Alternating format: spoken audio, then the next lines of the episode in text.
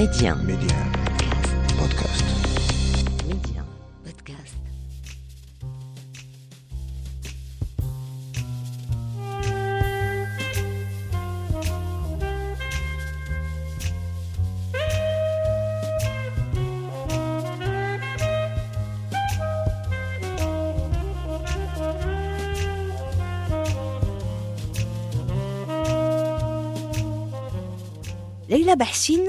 Magicienne.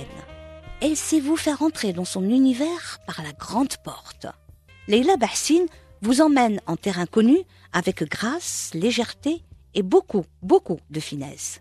Et de la finesse, il en faut pour aborder des thèmes aussi lourds que le racisme, les déchirements identitaires, la déshumanisation du monde du travail, la réinsertion professionnelle, comment se réinventer personnellement et professionnellement, la notion du vivre ensemble est-elle encore possible? Dans la théorie des aubergines, son dernier roman, édité aux éditions Albin Michel, elle aborde avec verve et humour des sujets qu'elle connaît bien, des thèmes qui lui tiennent à cœur. Et elle choisit délibérément le seul prisme possible, le seul vecteur, le seul lien qui puisse rassembler au lieu de diviser. La cuisine. Les odeurs de la cuisine de son pays natal sont inscrites en elle à tout jamais. La cuisine présentée comme une panacée du mieux vivre ensemble, voilà le credo de la théorie des aubergines. Et son auteur, Leila Bahsine, y croit. Rencontre avec une écrivaine née au Maroc et vivant en France depuis une dizaine d'années, une femme qui croit au dialogue, à la solidarité et pour qui l'identité doit être une addition et non pas une soustraction, Leila Bahsine nous fait partager son goût pour la littérature, les écrivains, nous donne sa définition de ce qu'est une identité et puis évoque l'association d'alphabétisation qu'elle a créée en compagnie de sa maman au Maroc.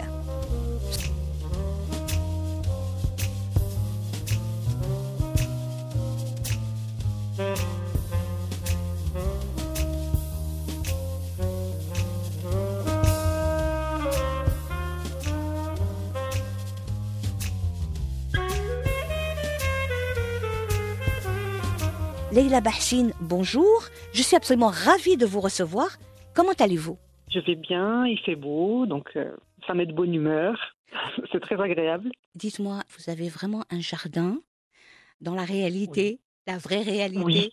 avec de temps en temps un renardeau qui passe par là? Euh, en toute honnêteté, oui. Alors j'ai modifié un peu tout ça hein, dans le roman, bien sûr, parce que pour en faire une fiction. Oui. Mais, euh, mais, des, mais des renards euh, passent très très souvent derrière, euh, derrière, derrière chez moi, derrière mon jardin, parce que voilà, c'est une maison qui donne un peu sur, euh, sur une forêt, sur une montagne, euh, et donc euh, il y a beaucoup d'animaux qui, passent par là. Et c'est une zone qui est classée Natura 2000, donc qui est protégée. Donc euh, c'est vrai qu'on a aussi choisi ce lieu-là pour, tous ces tous ces avantages-là, et ce n'est pas rien. Moi j'adore j'adore les animaux, j'aime beaucoup la nature, donc c'est quelque chose d'important pour moi.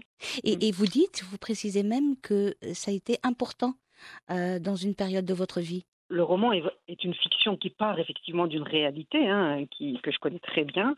J'ai modifié pas mal de, choses, mais, oui, enfin moi personnellement, en tout cas dans ma vie, euh, ça a vraiment un, un rôle très important. euh, ça m'a permis au fait de m'éveiller à ce qui était le plus important pour moi, c'est-à-dire donner du sens, euh, avoir un, un ancrage, euh, une harmonie avec, euh, avec la nature et, et- et arrêter de se, se perdre et de se disperser. Et voir l'essentiel. Exactement, voir l'essentiel, ce qui n'est pas toujours évident quand on est pris dans, dans le bain de cette, de cette folie professionnelle, marchande, quand on habite en ville, quand on, est, quand on a une vie de cadre et qu'on est, voilà, qu'on a plusieurs, plusieurs missions à accomplir, que ce soit euh, dans, dans, dans le cadre de son travail ou même sur le plan personnel. Notre conversation se déroulera euh, sur la base de votre livre, de votre récit, bien entendu, mais on, on peut euh, élaguer et, euh, et aller vers d'autres choses, d'autres sujets qui sont traités dans votre livre d'ailleurs, hein, comme la précarité, comme le monde du travail, comme euh, euh, le, le chômage, les, les déclassés, le, le racisme évidemment, le fait d'être toujours amené à ses racines. C'est autant de thèmes qui, euh, qui moi, m'intéressent. Et, et l'objet de cette série de, de, de podcasts, c'est justement ça, c'est euh, le, le champ des possibles. Que ce Oui. soit euh, à travers un, un livre et une histoire, ou que ce soit à travers la personne elle-même et son expérience. C'est une formidable idée et vous avez bien raison de vous intéresser voilà, à, des, à des gens qui savent faire peut-être un pas de côté et donner du sens à leurs actions. Je trouve ça génial. Votre écriture, ça sent le, ça sent la, la générosité, ça sent le partage. Il y a des odeurs, euh, vous voyez, et des bonnes odeurs. Vous nous renvoyez vers le meilleur. Et ça n'est pas pour rien, j'imagine, hein, ça n'est pas pour rien que vous avez choisi la cuisine. V- votre livre est, est- est- est truffé, euh, Leïla, de, de tas de, de, de tas de références qui nous amènent à cette idée-là, le partage, la solidarité, le, le fait de, de, de redonner du sens, des vraies valeurs euh, auxquelles on ne pense pas tous les jours, mais qui, euh, au moment opportun, euh, s'avèrent extrêmement utiles. D'ailleurs, quel, quel est votre, votre rapport personnel à la littérature, à l'écriture Comment ça se passe? Euh, Quelles sont vos affinités? Euh, Qu'est-ce que vous éprouvez à écrire? Euh, moi, pour moi, au fait, c'est une question d'équilibre. C'est-à-dire que je ne peux pas faire autrement. Je, je pense que l'écriture fait partie de mon identité. Je n'arrive pas à, à faire autrement, je n'arrive pas à me passer de cette activité-là. Ça a toujours été le cas. D'ailleurs, pendant longtemps, j'ai travaillé en entreprise, j'ai eu d'autres activités, c'est-à-dire que c'était quelque chose vraiment d'intime, une activité personnelle. Euh, personne, enfin, en tout cas parmi mes collègues, ne savait que, j'écrivais des nouvelles le soir chez moi. Mais c'était pour moi quelque chose de naturel. Euh, d'ailleurs, voilà, ça a commencé très tôt, quand j'étais enfant. Et d'ailleurs, j'ai en mémoire hein, des, des camarades de classe, on en a tous eu, qui dessinent très bien et qui sont connus pour ça. Et ben l'écriture, j'estime que c'est pareil. Euh, Il y a beaucoup d'enfants qui ont ces activités-là, qui les intéressent. Ça peut être le chant, ça peut être la musique, ça peut être la peinture. Voilà, donc c'est très varié. Dans mon cas, euh, c'est la littérature. Euh, c'est une activité qui est au centre de ma vie. C'est quelque chose de vital, je dirais, que ce soit la lecture ou l'écriture. Ce sont des activités qui vont ensemble pour moi. Et donc, il n'y a pas une journée où je ne lis pas. Euh, à la limite, je peux ne pas écrire si je viens de terminer un roman, euh, mais, euh, mais la lecture est là. Donc la littérature est là. Euh, Je, je peux toujours prendre des notes. Euh, ça peut être un poème que je vais écrire. Donc voilà. Et, et qu'est-ce qui vous inspire pour écrire? Tout dans la vie. les autres en général, les émotions qui peuvent me, qui peuvent susciter chez moi, euh, ce que je peux observer aussi chez eux, ce que je peux capter de leur, de leur vie, de, leur, de leurs émotions principalement, de leurs états d'âme, et aussi l'environnement qui m'entoure. Ça peut être un paysage. Euh, parce que pour moi, l'écriture, écrire, c'est arriver à une forme de langage qui est différente du langage qu'on utilise tous les jours. C'est-à-dire qu'il faut presque capter un instant ou une émotion et arriver à, à la décortiquer, l'imprimer presque sur papier Mhm. euh, et en faire quelque chose euh, qui va durer pour l'éternité, en gros. Euh, C'est-à-dire que dans notre façon de nous exprimer au quotidien, que ce soit à l'oral ou à l'écrit, ce sont des choses qui sont condamnées à la disparition. Ce sont des choses qui ne sont pas, disons, toujours réfléchies et qui concernent un niveau de langage qui est très courant. euh, voilà. Alors que quand on écrit, on arrive à dire des choses euh, qu'on ne pourrait pas exprimer autrement et qui resteraient du coup euh, dans une forme de disparition, dirais-je, qui n'atteindrait pas un niveau de conscience ni un niveau euh, d'esthétisme qu'il mériterait d'avoir d'ailleurs. Et, euh, et, et c'est ça qui m'intéresse, c'est ce jeu-là, sauver un peu des instants, euh, arriver à les sublimer, les travailler pour en faire une œuvre littéraire.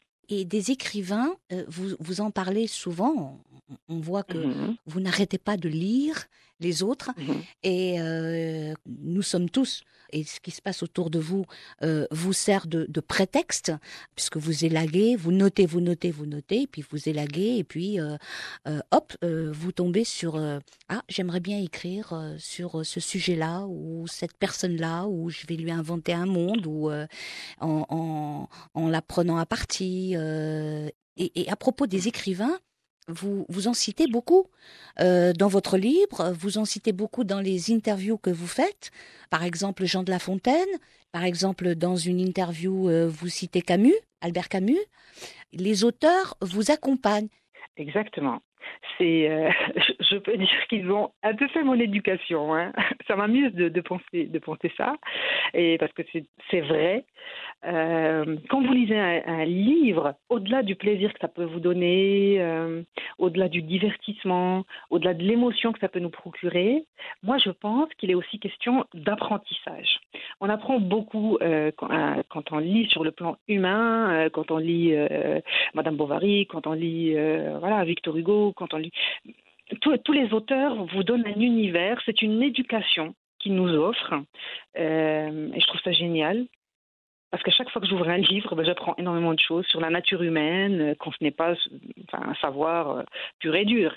C'est une famille, c'est une famille qu'on ne rencontre pas, c'est une famille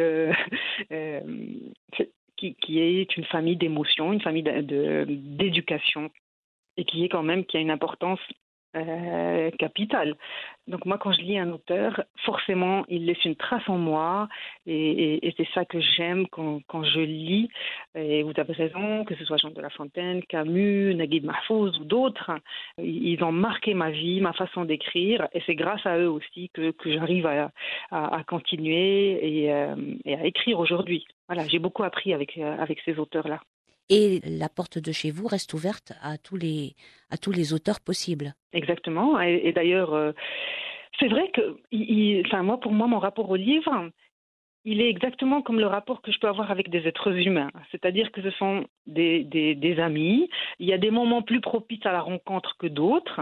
Euh, il y a des livres, euh, il m'arrive de, les acheter, de, les ouvrir, et je me dis non, c'est pas le moment, hein, et, de les mettre de côté. Et puis un autre jour, en fonction de ce qui peut arriver dans, ma vie, de bon ou de mauvais, hein, euh, ben je me dis c'est le moment peut-être de l'ouvrir. Et, là, euh, ça, fonctionne parce que c'est une affaire de rencontre. Exactement. Rencontrer un livre, rencontrer un auteur, c'est toujours une, une, une sensation de, de, partage. Tout à fait, exactement. Pour moi, il n'y a pas d'expression d'authenticité, de sincérité plus haute que celle que nous offre un auteur quand on le lit. C'est-à-dire qu'il euh, ne s'agit pas de puiser une vérité absolue dans, un roman ou dans une nouvelle ou dans un livre quel qu'il soit. Il s'agit surtout d'avoir une vision complètement dépouillée de ce qui peut euh, euh, censurer, de ce qui peut cacher euh, certains aspects de la vie. On a une vision purement sincère, on a une vision pure, et ça, on n'a pas plus d'occasions que ça dans la vie d'avoir cette chance de, de rencontrer l'authenticité. La théorie des aubergines, c'est votre mhm. deuxième roman, paru aux éditions Albin Michel, après Le ciel sous nos pas, qui vous a valu le prix euh, Méditerranée du premier roman en 2019 et le prix du livre européen et méditerranéen en 2020. Dans ce récit, euh, dans ce récit qui, qui est plein d'humour, euh, plein de générosité, vous vous servez de ce qui est maintenant, euh, on peut le dire, hein, devenu votre marque de fabrique, vous servir de votre histoire personnelle pour mettre en exergue des thèmes de société qui vous tiennent particulièrement à cœur. Oui, oui. Est-ce que j'ai raison? Euh, Ah oui, oui, vous avez, vous avez raison. C'est quelque chose effectivement que je que je fais de manière inconsciente, mais qu'aujourd'hui euh, j'assume complètement. Effectivement, je, je pars parce que pour moi, quand j'écris, au fait, il faut vraiment euh, un engagement émotionnel total mm. de ma part. Et pour arriver à ça, eh bien, il faut que ce soit des sujets qui me travaillent personnellement. Il faut que ça sorte de mes tripes. Je ne peux pas m'engager dans un projet d'écriture si je n'ai pas ce, moteur, cet engagement qui est plein. Et euh, à partir de là, effectivement, je pars de sujets euh, euh, très, très actuels, de choses qui, qui m'entourent, parce que je suis ancrée dans, dans, le réel, dans la vie. J'ai des engagements aussi sociaux, familiaux, donc ça me semble important de creuser ces sujets-là. je ne vois pas pourquoi, personnellement, hein, j'irais creuser des, sujets très éloignés de mon quotidien et de celui de, des personnes qui m'entourent euh, pour faire une œuvre de fiction qui se passerait au pôle Nord, par exemple, ou, ailleurs. Et euh, au-delà de ça, j'aurais peut-être aussi le sentiment de commettre une imposture si euh, je donnais la parole à des personnages dont je ne maîtrise pas parfaitement la réalité. Je pense qu'on a cette obligation quand on écrit ne pas écrire, ne pas raconter euh, quelque chose qui peut être pris comme une imposture, c'est-à-dire qui n'est pas ancré dans votre réalité d'une manière ou d'une autre. Exactement, d'une manière ou d'une autre, c'est-à-dire qu'effectivement, si je ne suis pas sûre de, cette, de cet environnement, si je ne suis pas sûre de cette parole, si je ne suis pas certaine de, des émotions, du faisceau émotionnel qui l'entoure, eh bien, euh, je dois passer mon chemin tout simplement. Parce que je pense qu'être écrivain, c'est aussi euh, une responsabilité, c'est aussi un engagement. On ne peut pas s'approprier la parole des autres euh, comme ça, euh, librement. Je, pense que ça peut être dangereux. C'est un respect que je dois au lecteur aussi, et c'est un respect que je dois à, ceux dont je parle dans mes livres. Dans, votre livre, précisément, La théorie des aubergines, qui nous concerne aujourd'hui, vous parlez même de racisme, de la recherche mhm. d'identité, de l'intégration, mais aussi de la déshumanisation du monde du travail, de la réinsertion professionnelle, de la précarité, euh, des, effets euh, du chômage, de la notion de comment se réinventer en tant que personne, mais aussi en tant que professionnel. Euh, tous ces sujets-là, vous les mettez dans un dénominateur commun, la cuisine, c'est-à-dire que vous serez amené, votre personnage va être amené à veiller sur un atelier de réinsertion euh, qui est un atelier de cuisine. Et Leila Bassine, quelle est votre relation avec la cuisine en général? Parce que vous évoquez dans votre livre à maintes reprises la cuisine de votre enfance au Maroc, L'odeur des mhm. oranges, le thé à la menthe et, au pistil de safran, les couscous tagines, ce que vous appelez aussi la géopolitique alimentaire concernant notamment ce qui revient au même, c'est-à-dire les nems, les samoussas, les briouettes, les briques, les doigts de Fatma, et le tout est inscrit dans, dans un hadith euh, du prophète euh, Sidna Mohammed qui dit Nul n'aura mangé meilleure nourriture que celle gagnée du travail de ses mains. Alors, c'est un rapport qui est très fort. Parce qu'effectivement, euh, pour moi, euh, la cuisine, quand vous arrivez dans un foyer, elle est au centre. D'ailleurs, preuve euh, la plupart des familles mangent, discutent, cuisinent donc au sein de, ce lieu qui est un lieu de vie par excellence par rapport aux autres pièces. c'est un endroit ouvert au partage, c'est un endroit ouvert à la générosité et aussi à la discussion. Euh, on peut aussi mettre les pieds dans le plat hein, et, parler de sujets qui fâchent euh, dans ce, dans ce lieu-là parce qu'il s'y prête. Et du coup, euh, il y a une dimension très constructive, une dimension bienveillante, chaleureuse. On va de l'avant. Quand on, quand on, cuisine, quand on partage, quand on mange, on est pleinement dans la vie. Et, ça, ça, me semble important de donner. On donne aussi du sens. Et il y a une double définition de ce mot. Euh, la cuisine a très au sens. Et malheureusement, dans nos vies aujourd'hui, souvent ce qui, ce qui est générateur de souffrance, c'est cette, cette, recherche de sens qui est fondamentale dans nos vies et, euh, parfois, euh, eh bien, euh, dans, le tumulte ambiant, dans la course effrénée à la performance, on peut s'éloigner du sens, on peut perdre ce qui est le plus important dans nos vies, perdre un peu goût à, la vie aussi. et du coup, eh bien, ça me paraissait une métaphore appropriée pour parler des thématiques du chômage, des thématiques de la déshumanisation aussi au travail et de la souffrance qu'elle génère, et également euh, pour parler de, racisme. Parce que comme vous l'avez souligné à juste titre, Saïda, euh, derrière des fois des dénominations complètement euh, différentes, eh bien, se cachent des plats semblables qui sont faits à partir des mêmes ingrédients. Ce sont finalement des querelles qui n'ont pas lieu d'être et qui ne sont animées que par un, certain chauvinisme et, qui sont parfois très mal intentionnés. Et au fond, mon constat, puisque j'ai vécu aussi dans, à pas mal d'endroits, euh, que j'ai fréquenté aussi des cultures très différentes les unes des autres, et mon constat, il, est qu'au fond, euh, on, est, les mêmes, on est identiques. Et, ces petites choses qui nous différencient et, dont on pourrait, à la limite, faire quelque chose de, splendide, puisque ça, ça relève des cultures de chaque lieu, eh bien, il faut se décomplexer par rapport à, tout ça et, les assumer pleinement. Et, ce que nous avons en commun avec l'autre euh, est, bien plus important que ce qui nous différencie de l'autre. D'ailleurs, vous dites, vous, dites, pardon Leïla, vous dites, dans une cuisine, on nourrit l'autre et on se nourrit de lui.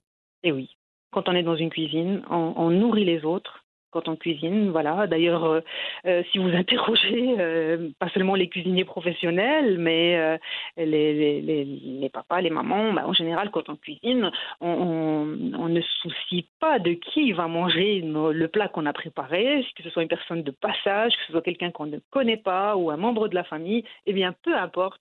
C'est une ouverture pleine. C'est une ouverture qui est complète et, c'est d'une générosité extraordinaire. Moi, ça m'émeut. Et effectivement, on se nourrit aussi de, l'autre. À, travers, à travers la cuisine. Euh, il y a toujours euh, euh, quelque chose à, partager, et pas seulement de l'ordre de la nourriture, hein, d'ailleurs. ça dépasse ce cadre-là. Vous dites aussi, la cuisine, c'est un langage. C'est un langage aussi, effectivement. C'est un langage, et, la cuisine ressemble beaucoup aussi à l'écriture. Euh, c'est-à-dire que ça, nous offre des émotions, ça vous donne aussi du rab à votre vie, c'est-à-dire que ça vous donne un supplément dans le sens où Parfois, quand vous mangez un plat, ben, ça vous rappelle votre enfance, ça vous rappelle, ça vous rappelle une personne en particulier qui vous le préparait, votre maman. Et à partir de, là, ben, l'écriture fait aussi la même chose, parce que, puisque ça, ça, vous offre un, supplément de vie.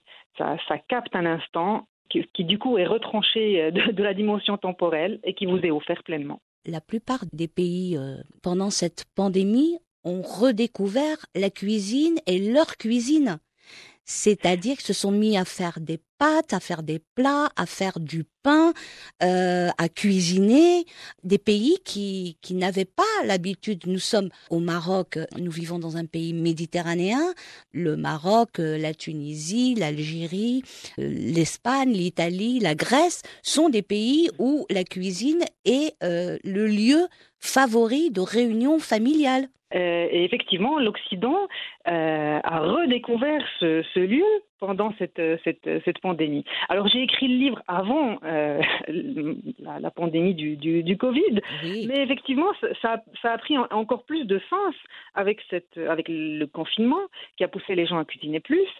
et ce que ça nous révèle, c'est cette recherche de sens, finalement, dont je parlais au début, qui passe aussi par, par la cuisine, par le partage, et qui est semblable aussi au langage, puisque le langage, c'est une affaire de sens. Euh, et un autre point commun, effectivement, entre la cuisine et le langage aussi, c'est l'affaire des, des ingrédients. C'est-à-dire, quand vous avez deux ou trois ingrédients, eh bien, une multitude de recettes que vous pouvez faire avec. Et pour le langage, c'est pareil. Avec, avec des mots, vous pouvez aboutir à des phrases différentes, avec des sens qui sont parfois euh, à l'opposé euh, les, uns des autres. Vous écrivez comme euh, l'un des héros de votre livre Le chef Ashur. Ici, on ne parle pas de religion ni de politique. Eh oui, donc lui, au fait, Ashur, il a, sa, il a ses propres règles hein, qu'il impose. Alors c'est un personnage très haut en couleur, qui a une verve qui le caractérise, mais qui, est au fond très attachant.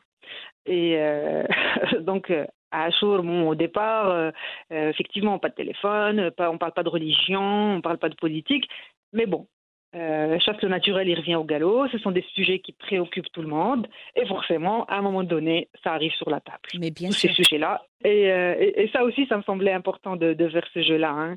Tout au long du roman, en apparence, ben, on va dire, bon, ben voilà, on ne parle pas de, de politique, on ne parle pas de religion. Et au fond, la politique fait partie de la vie, finalement. C'est-à-dire que ce, genre de discussion, on, on les tient euh, tous les jours, hein, que ce soit dans, dans, des taxis ou dans des lieux publics.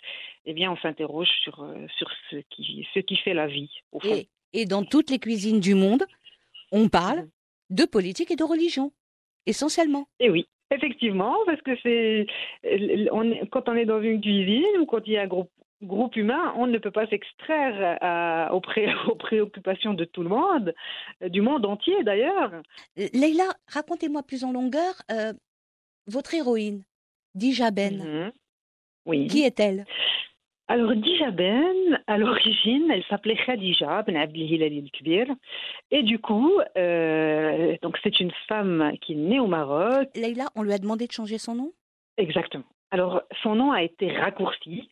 Dans un monde où la communication est com, la publicité est pub, eh bien, Khadija, c'était un peu trop long euh, pour la société française. Et puis, euh, pour le prononcer, ce prénom correctement, euh, voilà. Parce que c'est ça, Et du elle, coup, elle ben- travaille dans une agence euh, de communication en France. C'est ça, exactement. Elle travaille dans une agence de communication en France où elle est rédactrice à l'ancienne.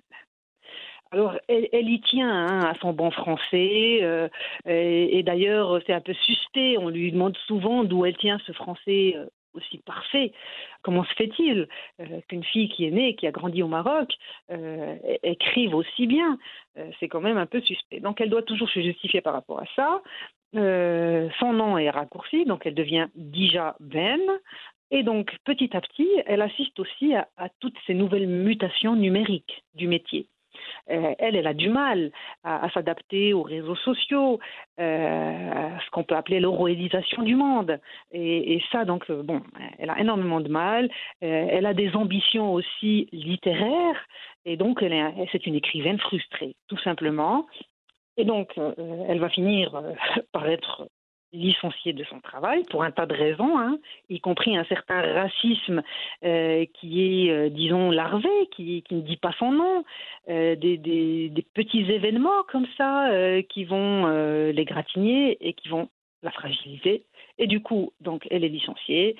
Elle traverse une période de chômage et comble du comble, le patron qui, l'a licenciée la rappelle pour lui proposer une mission euh, très originale, donc qui consiste à accompagner des personnes qui sont très éloignées de l'emploi, qui ont connu des problèmes sociaux, professionnels graves, et qui sont regroupées dans une cuisine d'insertion pour apprendre le métier de la cuisine, donc sous la houlette du chef Achour, dont on a parlé, et, euh, et surtout pour se reconstruire. Et donc elle, elle rejoint cette cuisine-là il lui dit bon ben vous allez pouvoir parler en connaissance de cause puisque vous êtes euh, d'origine marocaine puisque il lui dit même vous êtes d'origine musulmane hein, puis ah bon ce qui est surprenant parce que comment peut-elle être d'une origine musulmane? Ça peut être sa religion Bien entendu. euh, mais, euh, exactement. Et du coup, voilà, elle remplit toutes les cases, elle remplit tous les critères, elle a connu le chômage. Donc, elle va pouvoir mieux comprendre des chômeurs, des déclassés. Et donc, elle arrive dans cette cuisine, alors qu'elle a été cadre.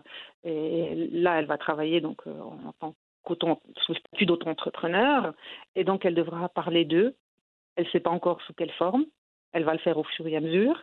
Et, euh, elle rencontre aussi donc Achour, qui, est donc un personnage qui a, connu une carrière euh, flamboyante et qui a connu aussi un accident de vie, qui se retrouve là pour apprendre le métier de la cuisine à, des personnes donc déclassées. Véronique, donc qui est une infirmière qui a fait un burn-out et qui se retrouve là. Euh, il y a Jean II qui qui souffre d'une timidité maladive, mais qui a plein de ressources, plein de compétences, mais qui n'ose pas les exprimer. Il y a un autre euh, personnage qui s'appelle Johnny Bryan, donc c'est un jeune euh, qui est opposé même à l'idée de travail. Et puis par la suite, eh bien, ils ils seront rejoints par d'autres personnages qui sont donc Ishtar, qui est une jeune migrante qui arrive de Syrie, et aussi euh, Sam l'ambianceur, donc euh, qui, qui est un personnage aussi haut en couleur et qui fait des, des, tours de, de magie, qui a une part aussi de mystère qu'on découvre euh, au fur et à mesure de la lecture. Et il y a aussi un autre personnage qui est Gérald. Et Gérald, donc lui, est sous bracelet électronique. Il se, passe, il se passe aussi des choses, je ne vais pas tout dévoiler, bien sûr, entre tous ces personnages-là. Ces personnages-là, vous les appelez les amputés du travail. Vous parlez de, de, de mépris, il y, a, il y a divers mépris hein, euh, dans votre Exact. livre que vous décrivez très bien, euh, mépris de race, de classe, d'âge. Vous dites tous les mépris fonctionnent de la même façon. Ils mésestiment l'autre, le rabaissent pour mieux le disqualifier. Oui, euh, je le pense, je l'ai souvent observé, ça. Heureusement, tout n'est pas noir, bien entendu, dans le milieu du travail, mais cette souffrance-là, elle existe. Oui, J'ai- pu en être effectivement témoin à plusieurs reprises, et notamment dans le cadre d'un emploi que j'ai que j'ai occupé, qui était celui de conseillère en insertion, où j'ai pu rencontrer effectivement des personnes qui ont subi, qui avaient tous en commun d'avoir subi un mépris, sous une forme ou une autre. Vous savez, le vieux dicton qui dit euh, qui veut tuer son chien dit qu'il a la rage, eh bien, euh, il, est toujours d'actualité. Hein. C'est-à-dire qu'il y a, il y a toujours une raison pour qu'on aille vous chercher des poux dans la tête euh, et qu'on vous désigne comme celui à disqualifier. Et à partir de là, ça peut être vos origines, ça peut être votre âge. Il y aura toujours une, une, raison. Et, et, le mépris, effectivement, est, est dangereux dans le sens où ça fragilise euh, l'équilibre social, ça fragilise l'individu et euh, souvent se retrouve à, l'origine de, de cette souffrance qui malheureusement est grandissante dans le milieu du travail. Vous parlez euh, des identités et, et, vous dites je suis d'une culture tierce. Je suis ni d'ici ni de là-bas. Mhm. Plutôt une identité multiple. Mon Maroc, ma France occidentale et ma France orientale. Je suis les trois et bien plus encore. Oui, oui, euh, c'est quelque chose donc euh, que dit ma narratrice et que je partage. Hein, donc, euh, je, m'approprie aussi ces, mots-là, je les assume. C'est-à-dire que notre identité, en général, c'est quelque chose qui nous dépasse. Je fais le constat aussi qu'en général, ce sont les autres qui définissent notre identité. Oui. Ce qui peut être très dangereux d'ailleurs. Est-ce qu'on peut résumer une identité à travers quelques mots? Ce n'est pas possible on est toujours, vous êtes toujours au-delà de, ce que les autres pensent de vous. Euh, ce qui paraît de notre personne mais que la partie émergée d'un iceberg. Et puis, on est des êtres humains dont le propre est de circuler, dont le propre est d'évoluer. Et à partir de là, notre identité fonctionne aussi de la même manière. Notre identité, pour moi, elle est vivante. C'est un être vivant qui circule, qui se multiplie, qui s'enrichit des rencontres, des, lieux géographiques par lesquels on passe, qui ne renie pas euh, son passé, mais euh, qui ne renie pas non plus son présent. Euh, et, à partir de là, effectivement, ma narratrice dit qu'elle elle revendique son Maroc, bien, bien entendu que personne ne peut lui enlever parce qu'il est en elle. Elle revendique aussi sa France parce qu'elle vit en France depuis des années et à partir de là, elles se sont pleinement françaises, tout comme elles se sont pleinement marocaines. Et d'ailleurs, même en France, comme elle le dit, euh, il y a aussi une France qu'elle appelle la France orientale, euh, puisque effectivement l'empreinte du Maghreb est très présente en France. Qu'on le veuille ou pas, hein, il faut vraiment être aveugle pour ne pas le voir. Euh, et, ce qui est plutôt une richesse. Et, donc voilà, c'est quelque chose, c'est une idée qui, je pense, n'est pas toujours suffisamment mise en avant euh, ce qui est bien dommage, puisque du coup, euh, ça, donne lieu à certaines crispations parfois, à certains conflits qui n'ont pas lieu d'être. Enfin, la question des identités gagnerait vraiment à être de plus en plus apaisée par rapport à, ces, querelles euh, qui, cherchent principalement à diviser. Vous dites intégrer, intégrer, intégrer, intégrer, mais intégrer qui dans quoi? Oui, c'est ça. C'est qu'en fait, parfois, l'administration française, quand vous arrivez de l'étranger, euh, et puis euh, même dans certains médias, même dans, dans, voilà, dans la société de façon plus globale, euh, ce mot-là, l'intégration, est un mot galvaudé et dont on, on attend beaucoup hein, de ce mot-là. Si bien que ma narratrice, quand on lui dit qu'il faut qu'elle s'intègre, euh, ce qui évidemment dans son cas n'a pas lieu d'être. Euh, elle se regarde dans la glace, elle se dit mais euh, est-ce que je vais me réveiller un matin dans cet habit tant convoité qui est celui de l'intégration où je vais vraiment changer et que ça sera visible. Euh, parce que bon, quand on arrive de, de, l'étranger, en général, moi c'était mon cas. Hein. moi, je, voilà, j'avais pas la nationalité française à l'origine puisque je suis née, j'ai grandi au Maroc, et, euh, et, donc quand vous arrivez, vous suivez un parcours d'intégration, et souvent l'administration vous convoque pour voir si ce processus-là se déroule de bonne, d'une bonne façon ou pas. Je confirme. Intégré ou pas. Et donc, et donc, à partir de là, ça peut nous pousser à, réfléchir sur ces questions-là. On n'est pas fait d'un seul bloc. Euh, l'être humain est tellement, est tellement complexe, euh, tellement divers qu'on ne peut pas euh, maîtriser ces questions-là comme ça, sous prétexte de suivre un protocole d'intégration qui correspondrait à ce que l'administration attend. Et puis ce qui, Voilà. ce qui était, ce qui était valable hier, quand euh, nos parents, nos grands-parents se sont rendus euh, en France, en Allemagne, en Belgique euh, pour euh, trouver du travail, du temps où il y avait du travail, et qu'on demandait euh, de s'intégrer doucement, on le criait pas aussi fort. Hein. On demandait Mhm. de s'intégrer, mais ça n'est plus valable aujourd'hui. Enfin, il y a des tas de déterminismes, des tas de prismes qui, qui entrent en, en, en lieu, et, euh, et la situation a euh, très vite évolué vers autre chose. Donc, euh, l'identité, ça doit être une, une addition et non pas une soustraction, comme vous dites si bien. C'est ça, exactement. C'est une addition et pas une soustraction. Et d'a- d'ailleurs, cette question-là, je me rends compte qu'elle m'obsède parce que je, je, c'est un point commun entre mon premier et mon deuxième roman. Euh, C'était pas forcément voulu, mais je me rends compte qu'elle est toujours là, euh, en sourdine, dans, dans tout ce que j'écris. Euh, pa- parce que il y a quelque chose qui me qui m'interpelle. Je me dis, euh, comment se fait-il que dans une époque de la mondialisation, dans une époque donc où on tend vers une internationalisation des biens, des services, euh, des méthodes de travail, euh, de l'habillement, euh, eh bien, comment se fait-il, alors que partout dans le monde, il y a les mêmes grandes surfaces, les mêmes enseignes, qu'on utilise les mêmes logiciels, eh bien, cette question de l'intégration, cette question de quand vous arrivez dans un autre pays, bizarrement, la différence, là, euh, devient euh, problématique euh, et, on se pose des questions sur l'intégration, sur le territoire géographique de, provenance de l'individu. Je trouve ça presque paradoxal. Parce que j'imagine, j'imagine qu'on a dû entreprendre une mondialisation plutôt économique et que on a laissé en marge les individus et à eux de voir. Or, l'individu a peur de tout ce qui est différent. Exactement. Et, parfois, cette différence, elle, ex- elle n'existe que dans les esprits, je pense. Il faut déconstruire. que- Il faut déconstruire. Exactement. Il faut déconstruire tout ça. C'est-à-dire que euh, si vous discutez, par exemple, euh, euh, en Europe avec euh, quelqu'un qui n'est jamais sorti de son village, eh bien, il a une représentation de ce qu'est l'individu maghrébin, marocain en l'occurrence, qui est complètement fausse. Il est loin d'imaginer, euh, par exemple, qu'il y ait les mêmes enseignes, euh, les mêmes grandes surfaces, euh, ou que vous ayez accès à Internet. Voilà, il y a des, représentations qui sont complètement fausses, si bien que je pense que, cette différence-là, elle est exagérée par rapport à la réalité. Qu'est-ce que vous voyez autour de vous? Est-ce que vous voyez les choses évoluer dans le bon sens? Au niveau de, de, de, de, ces, euh, de ces identités, de, de l'acceptation de ces différentes identités. Je vais essayer de vous répondre honnêtement, hein, avec mon idée du moment, et tout en étant la plus objective possible.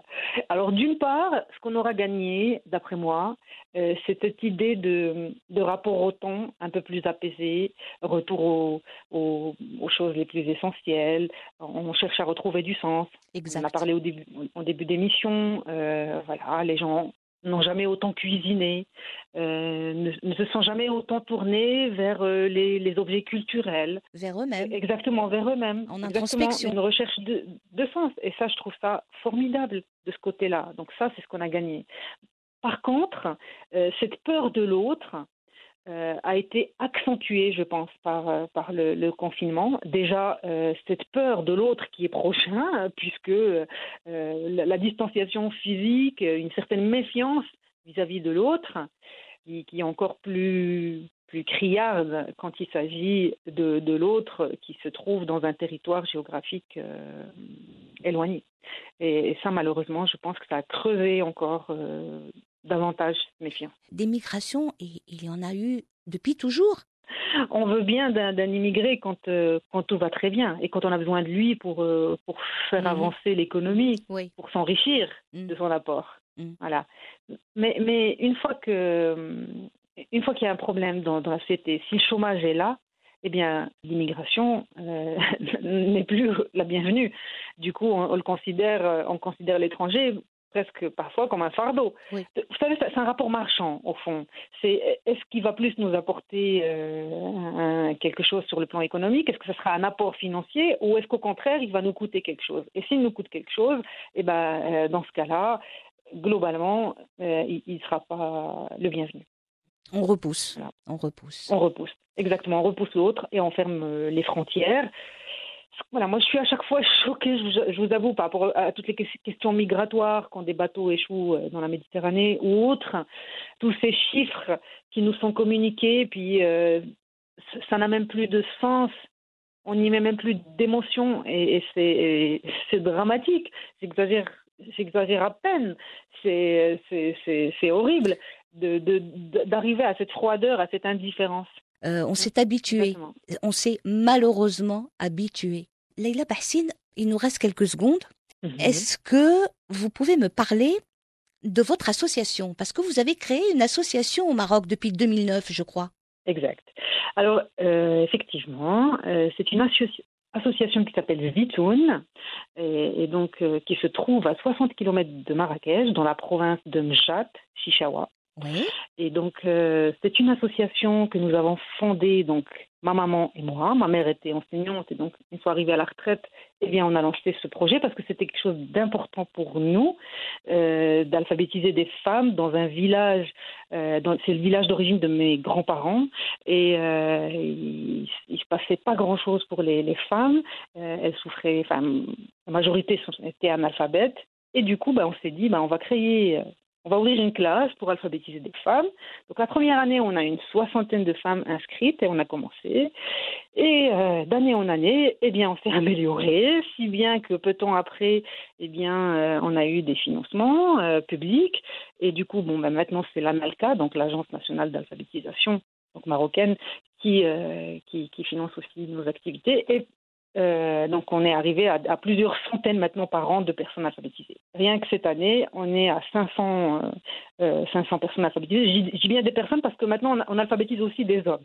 Bien entendu, ils sont moins touchés par, par ce phénomène que les femmes, et Mhm. du coup, euh, ils, sont, ils sont moins nombreux, mais on a quand même quelques classes pour les hommes. Et maintenant, bien entendu, euh, on est sur, présent sur, euh, cette année par exemple, on est présent sur 11 villages euh, de, de la province de Mjad Chichawa.